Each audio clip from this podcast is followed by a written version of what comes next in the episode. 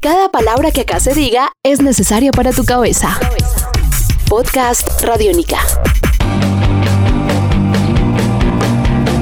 Hola, qué bueno que están conectados a Podcast Radiónica. En una nueva edición Detrás de los himnos rockeros de Medallo, nos dejaremos llevar por los sonidos cadenciosos de Providencia, una banda que en 18 años de trayectoria musical ha dejado canciones que se han convertido en referentes generacionales de la música en Medellín. Uno de ellos es la contestataria Aerosoles y sobre ella y sobre sus discos nos hablarán Camilo Restrepo y Juan Antonio Murillo, vocalista y saxofonista de esta agrupación de reggae paisa. Estás escuchando Podcast Radiónica. Aerosoles llegó en una época en la que yo tenía como muchas influencias en la cabeza Veníamos de, hacer, de, tocar con Provi cinco años, haciendo reggae, explorando el rocksteady, el ska, el roots. Pero a mí me hacía falta como un pedazo mío dentro de la banda que era el rock and roll. Alguna vez me invitaron a hacer un sound system en Cali, eh, en la Universidad del Valle. Y en esa época, en eso fue en el 2006, estaba muy, había un auge muy fuerte de los agitadores visuales. Personajes que hacían stencil, tenían fanzines, tenían blogs eh, o páginas de .tk, ese tipo de...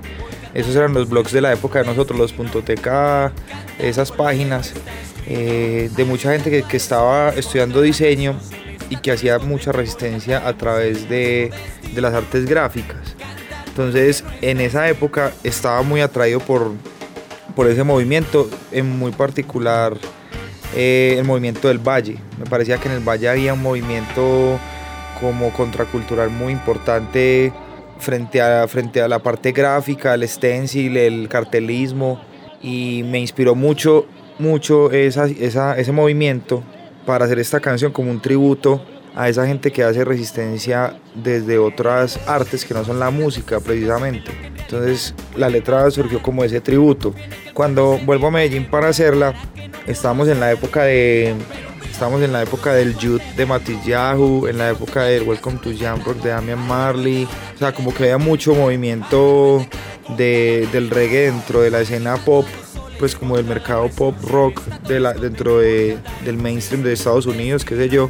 Y como que eso permeó mucho la banda en ese momento y nos atrevimos a hacer una canción más rápida incluso sin tocar el, o sea, alejándonos del roots y Alejandro tenía la idea del riff de la entrada Alejandro era un man muy rockero. Me acuerdo que era muy, muy fan de, Slash, de, de Jimi Hendrix. Y tenía este riff de la guitarra al principio. Y por ahí nos fuimos. Yo tenía como ya hecha la letra. Y salió Aerosoles. Hay un, hay un solo de, de Juan que también era como esa etapa en la que queríamos desapegarnos un toque de la sección de vientos como brass, sino más bien tener como una especie de show en la que cada cual tuviera su parte y que los pitos no fueran como ahí con una atril leyendo las partituras de, los, de las secciones de, de viento, sino que, que cada cual le aportara desde, desde su competencia y Juan lo hizo muy bien y resultamos teniendo una canción súper rockera por una banda de reggae.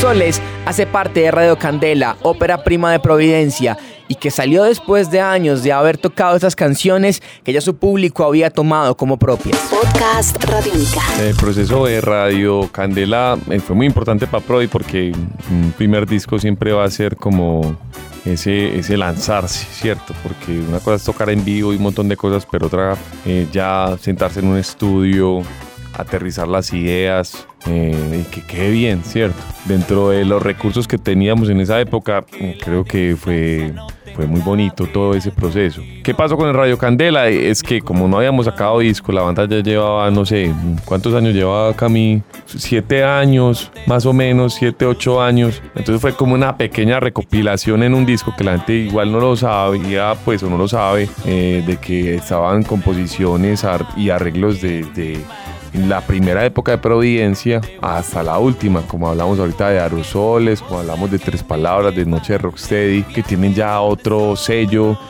otra, otra firma, otra, otra identidad más cercana a lo que todavía tocamos. Hay otras canciones que, quedan un poco más hacia esa época, pero era muy importante para la banda en ese momento recopilar todas esas canciones porque hacían parte de la historia.